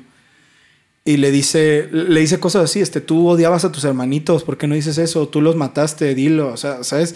Muy agresivo, güey, demasiado agresivo. Número uno, y vuelvo a lo mismo, esto es muy importante, no me refiero a que toda la gente deba agarrar una situación tan difícil igual que como lo haría yo o como se espera que uno lo haría. ¿no? Pero sí debo decir que la actitud tanto de Erika como de la mamá es muy extraña, güey Sí, es rara. es muy rara porque voy a empezar hablando del lenguaje corporal de Erika. Erika estaba así en todo momento. Ujú. Tenía las piernas cruzadas. Tú fuiste, Diego. Tú fuiste el asesino. Dilo, dilo. Como, como si ella estuviera tratando de, de protegerse de algo. Sí. Como si ella no quisiera que se le escapara algo. Como si ella... Sí, se estaba conten- conteniendo. Se estaba conteniendo, exactamente. Y hasta lo notas en su, en su forma en la que está hablando. Sí, como que habla como muy cuidadoso de qué es muy lo que... cuidadoso, muy lento, hasta más grave. O sea, no, ella tiene la voz así, pues, pero me refiero Sí. a que como que está fingiendo mucho su voz, como que está saboreando cada palabra que le viene a la boca para no irla a cagar. Al menos es lo que yo pienso. Sí, sí. Porque Diego sí es de, ¿y esto? ¿Y qué pedo? Y a ver, explícame esto. O sea, Diego se ve que es el que, como que el güey... Es que no quiero decirlo de esa manera, pero Diego como que se ve que es el que traía la verdad. Sí, sí. Sí, y aparte, más que nada, porque. mm, En, ningún momento Diego dice que es inocente el 100%. O sea, Eso también es importante, sí. Di- Diego dice: Yo soy culpable de esto, pero lo demás yo no. O sea, sinceramente, esa parte ya no. Hay otra culpable. Y lo repite tanto en este careo Sí. como en el otro. Ahora bien, el de Tere Cos. El de Tere Cos sí que me recordó mucho a la mamá de Paulette. Mucho, güey. Sí, es muy parecido. Porque, ¿sabes? Está esta parte. Diego le dice, ¿por qué usted no le dice a la gente que usted y yo y así? Y la mamá es como, como muy histriónica. No que tenga nada malo de ser histriónico, pero es como, no, no, no, muchachito. Basta, basta, jovencito. Yo no estuve contigo nunca.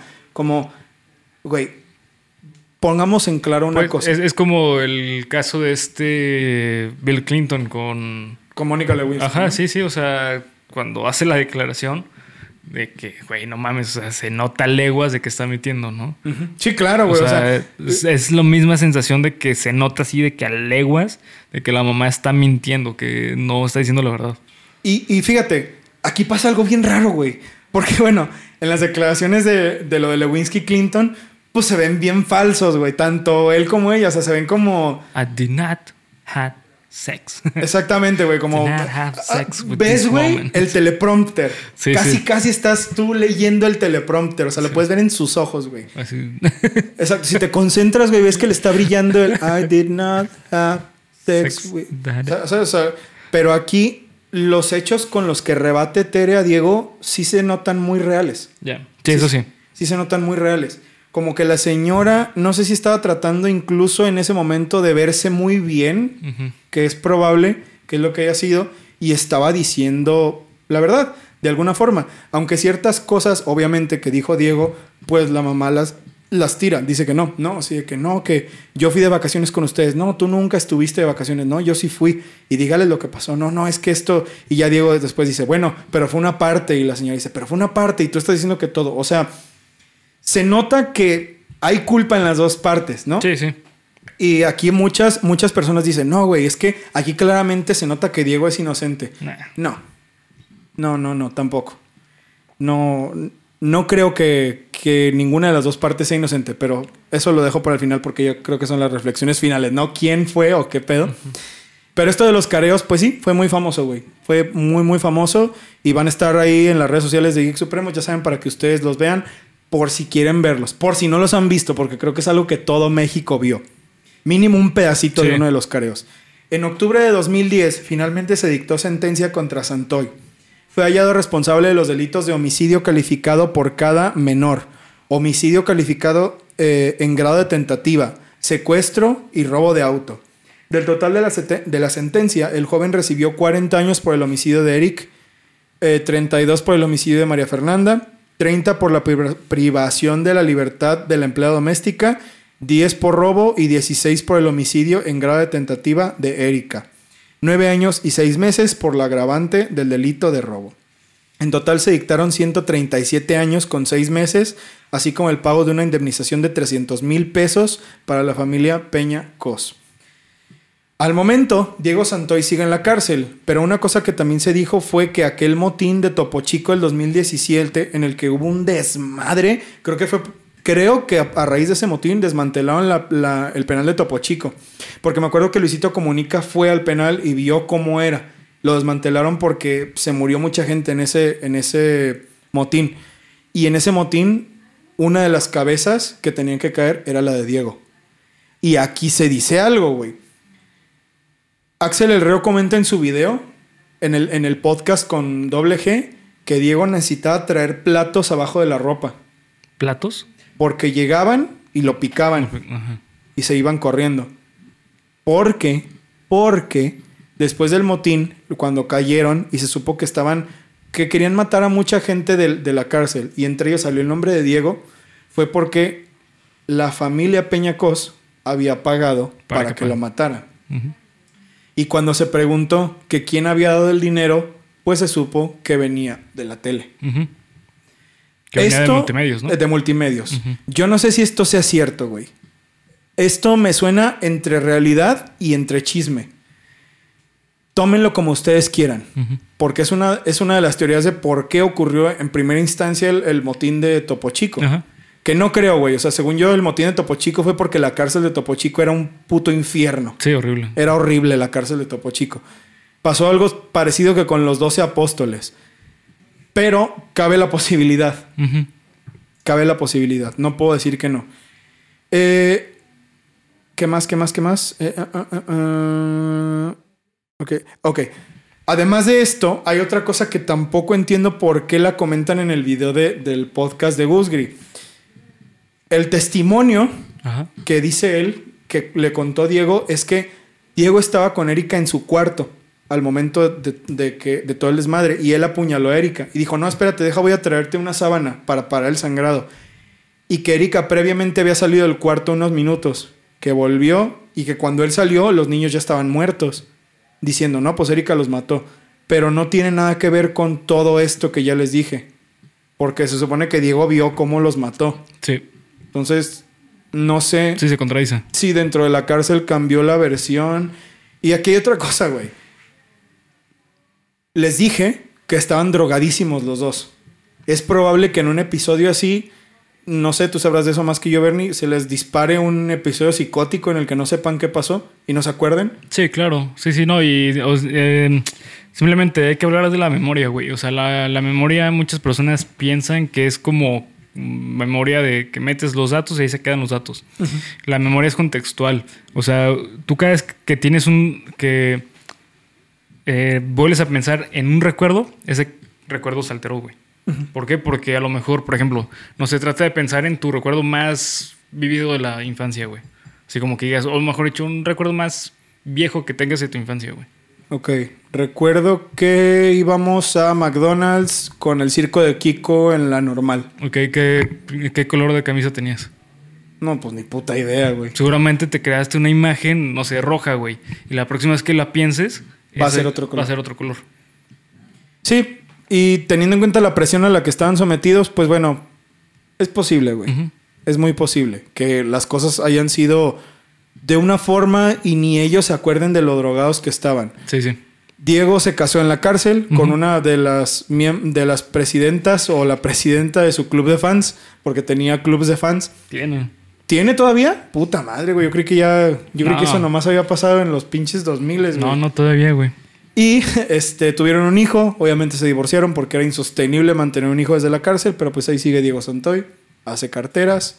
Las firma como Diego Santoy. Él no tiene ningún reparo en decir que es Diego Santoy y que se le asocie con eso que, que se le asocia. ¿No? Les recomiendo mucho que vean el podcast de Doble G con, el, con Axel El Reo, güey. Dice muchas cosas que no estoy poniendo aquí precisamente para que ustedes vayan a, ver su video y se enteren mejor. Pero ahora sí, Bernie. Llegamos a la parte importante con respecto a nuestras opiniones. ¿Cuáles son? ¿Qué piensas tú que pasó en, en Cumbres esa noche? Ay, cabrón. Eh, pues mira, yo la neta creo, o sea, yo creo que tanto Erika como este Santoy tuvieron que ver, o sea, yo creo que los dos fueron eh, actores intelectuales de del crimen, o sea, totalmente, o sea, no, no, no creo que haya sido así de que solamente Diego o solamente Erika, yo creo que, que los dos. Eh, por algo las versiones son tan contrastantes porque los dos sabían perfectamente qué estaba pasando. Entonces, al saber los dos perfectamente qué está pasando, se pueden manipular y hacer dos versiones totalmente distintas. Sí. Yo, yo, la neta, lo que creo es que eh, este Diego está dando realmente una versión más certera en muchas cosas que Erika, porque la de Erika se ve que está súper manipulada para que ella quede libre. O sea, ¿sabes? Es de esos casos que, que se nota que tanto, o sea, que tanto este Diego como Erika estuvieron presentes, o sea, los dos lo dicen, y se nota que la versión de Erika está manejada para que veas a Diego como el monstruo, güey. Se nota bien, cabrón, bien, bien, cabrón. O sea, porque si te das cuenta, de hecho no sé si te acuerdas, eh, cuando recién pasó, se hizo una entrevista a Erika ya que salió del hospital y todo el pedo. Cuando tenía la mano aquí, ¿no? Ajá, que, Cuando- que así. hablaba como así. Sí, sí me que acuerdo. apenas podía. O sea, güey, e- eso es una técnica utilizada para que veas a Erika como, ay, pobrecita. Se ve que le sufrió bien cabrón. Además de que te voy a decir una cosa importante ahí con eso. Bueno, varias. Número uno. Erika, no se sabe, nunca se supo por qué tenía la mano lastimada. No se dijo, ah, es que peleó con Diego y la apuñaló en la mano. No, güey, no, No. se sabe. Que ahí hay otro punto muy. eh, hay un- eso es algo que demuestra muy cabrón que eh, Diego puede ser que diga una parte muy real que ella apuñaló a, A Erika. a Eric, porque eh, uno de los signos de después de un apuñalamiento, en especial cuando es repetido, es que se rompe la, la muñeca, o sea, rompe parte de la mano por el impacto de, de, pues, de apuñalar, güey. O sea, no es como que apuñales este, gelatina, o sea, eh, hay huesos, hay músculo, entonces, al momento en que se apuñala, se rompe huesos. Sí. Entonces, ¿por qué tenía la mano rota? Eso nunca se aclaró. Y además otra cosa, ahorita que dijiste eso de, de las versiones. Cuando a los días, Sí. obviamente que tienen que, que no van a tener a los niños ahí exhibidos, ¿no? Pero no se permitió una autopsia como real. Entonces no se pudieron encontrar como rastros de piel, ni sudor, ni nada. Al día siguiente los cremaron, no permitieron una autopsia. Sí. Y la casa de Cumbres fue remodelada la semana y vendida luego, luego. ¿Será ¿Quién la verga la compraría? ¿Será? No, pues no la compraron, güey. La tuvieron que demoler. Sí, Hace dos años sí. la demolieron. Sí. Eh, ¿Sería una forma de meterle el pie a las investigaciones Sí, o un duelo? No, no, güey. No, no mames. Un duelo así tan grande, no, güey. O sea, para nada. Digo, son personas que tienen la capacidad de poder hacer un duelo, un cambio tan cabrón en su vida de vender la casa y comprarse otra. Pero no, güey. O sea, lo de la cremación de los cuerpos es bastante conveniente. Es bastante conveniente. O sea, ya una cremación de cuerpo ya no se puede hacer absolutamente nada. Entonces, es muy conveniente. Y sobre el papá, que les dije que había hecho algo muy cuestionable, no es, no es algo malo, solamente pues es que se nota que se aprovechó mucho del circo mediático y es donde también cobra fuerza esto. No sé si para ayudar a Tere con lo de la astrología y todo eso, o para él ayudarse a sí mismo en su carrera como astrólogo, porque dijo que él ya había previsto que eso iba a pasar. Ay, qué hijos de puta. Él dijo que él ya había previsto que iban a matar a los niños y que iba a pasar eso y que trató de advertirle a Tere. Y sí que le mandó una carta y le dijo, por favor, manda a Erika a Guadalajara porque el loco ese, su novio, la va a matar. Y Tere dijo, no, pues si la mando a Guadalajara con mayor razón la va a matar, entonces mejor que se quede aquí. Y también dijo, no, este, yo, eh, a mí ya no me queda mucho tiempo de vida, voy a morir próximamente y bla, bla, bla, bla. Y sí, el señor se murió en 2014. Entonces, ¿cuál es el veredicto final del caso Santoy? A mi gusto es que las víctimas son los niños, güey. Sí, totalmente, sí. Para mí no hay otro que, no, que Diego, que Erika, que la puta madre, que si No, Erika se casó en Guanajuato Sí, y se sí, fue a casar con un canadiense, pues Sí, eso qué estupidez, güey. Eso o a nadie sea, le importa, güey. exactamente. No, y además, o sea, también esta cuestión de que sí, a lo mejor Diego no mató a nadie, güey, pero, güey, no mames, o sea, ¿cómo chingados puedes aceptar el, ah, sí, es que Diego es inocente? No mames, él estuvo presente durante el asesinato de los dos. estamos o sea, teniendo ¿por qué en no cuenta. chingados sí, claro. no marcó en ese momento? Por se fue a la verga y marcó el. O sea, no mames. eh, Obviamente, aquí se está moviendo de una manera súper mediática y se nota bien cabrón que sí están metiendo a Diego como esto, como gato encerrado. O sea, como de, ah, tú eres el culpable y de ahí se agarran para hacerlo mediático. Y tanto Diego, pues, o sea, también se está aprovechando, güey. O sea, porque creo que le da visibilidad de poder sobrevivir en la cárcel, güey. Sí, es verdad. Porque esto también, vuelvo al, podcast, les digo de verdad, véanlo, el doble G con Axel El Reo. Se dice mucho eso. Es que, güey, al vato le echaban burla de que decía tal o cual. Y, ay, vamos a traerle un huerco a Santoy para que se lo eche. Y bla, bla, bla, bla. Le construyen cierta fama. A él le conviene que lo vean como un güey tranquilo, incapaz de matar a alguien. Yo no sé si mató a alguien, yo no sé si no mató a nadie. Pero lo que sí creo completamente es que no es inocente, güey. No. Yo no me meto a esos videos de, ay, mira, para ver así, para apoyar a los que dicen, maldita familia Peñacos llena de víboras, culeras, son culpables. Sí son, güey, sí creo, porque ellas nunca se les vio como sospechosas ni nada, solo víctimas. A Sura nunca se le preguntó por qué había tomado la llamada como la tomó con Diego, no se les preguntó nada. Pero de eso, güey, a que Diego sea la víctima de todo, Sí, no. no es cierto, güey. Diego pu- tuvo muchas oportunidades para evitar lo que estaba pasando. Y sabes también que me molesta un poco, güey. Esta declaración de que Diego dice, no la anoté, mm, pero sí dice algo así como, es que a mí me daba mucha tristeza ver que el niño no tenía nadie con quien jugar. Ah, sí, Simón. Y yo me sentaba con él a jugar Xbox, que era muy famoso eso de que se sentaban a jugar Xbox, ¿te acuerdas? Que no, porque él no tenía con quién jugar, porque las hermanas lo mandaban al Chile y pues bueno, güey, si yo veo que le están haciendo eso a una persona que a mí me importa, yo no lo permitiría, güey. También Sí, se hace claro. como que un poco de, ¿Qué hago eso? Porque estás moviendo mucho. ay, cabrón, ay, ay, ay, ¿qué está pasando? Ay, ay, es un temblor. Ya, ya está. Ah, es, por, es que tengo el cable en la rodilla. Este, a mí, bueno, yo no, yo no me quedaría con eso. ¿sabes? No, yo no para me nada, quedaría definitivamente con esa clase. No, es que pobrecito yo y yo sufrí mucho y también cada parte lo está aprovechando a su conveniencia. Sí. ¿Y quiénes son las víctimas, güey? Los niños. Sí, sí, los totalmente. niños de los que se dice, Sí, sí, claro. no pases por la casa de cumbres porque se aparecen unos niños, güey, chinguen a su madre. sí, no, no mames. Eso es... Ya eso es mucho, son- medio, mucho son- mediático. Son mamadas, güey. En serio, son mamadas, ¿no? Eso sí me... Eso me, me, Sí. me enerva, güey. No, que la maldición de los niños de cumbres. No, Güey. sí, no. No, no, al fin y al cabo. Creo que ya el caso se perdió. O sea, el caso ya no es lo, lo importante que es que dos niños inocentes murieron. Exactamente. O sea, el caso ya se convirtió en una cacería de quién es el culpable, quién es el chido, quién, Exactamente. quién, ¿Quién, es, el, más popular? Ajá, sí, sí. Entonces, ya Exactamente. es una mierda. güey. El chile, este caso es una mierda. Sí. En todos los sentidos de la palabra. Creo que podemos resumir con que Mira, este caso. Empezamos con mierda. Y terminamos con mierda, Con amigo. mierda.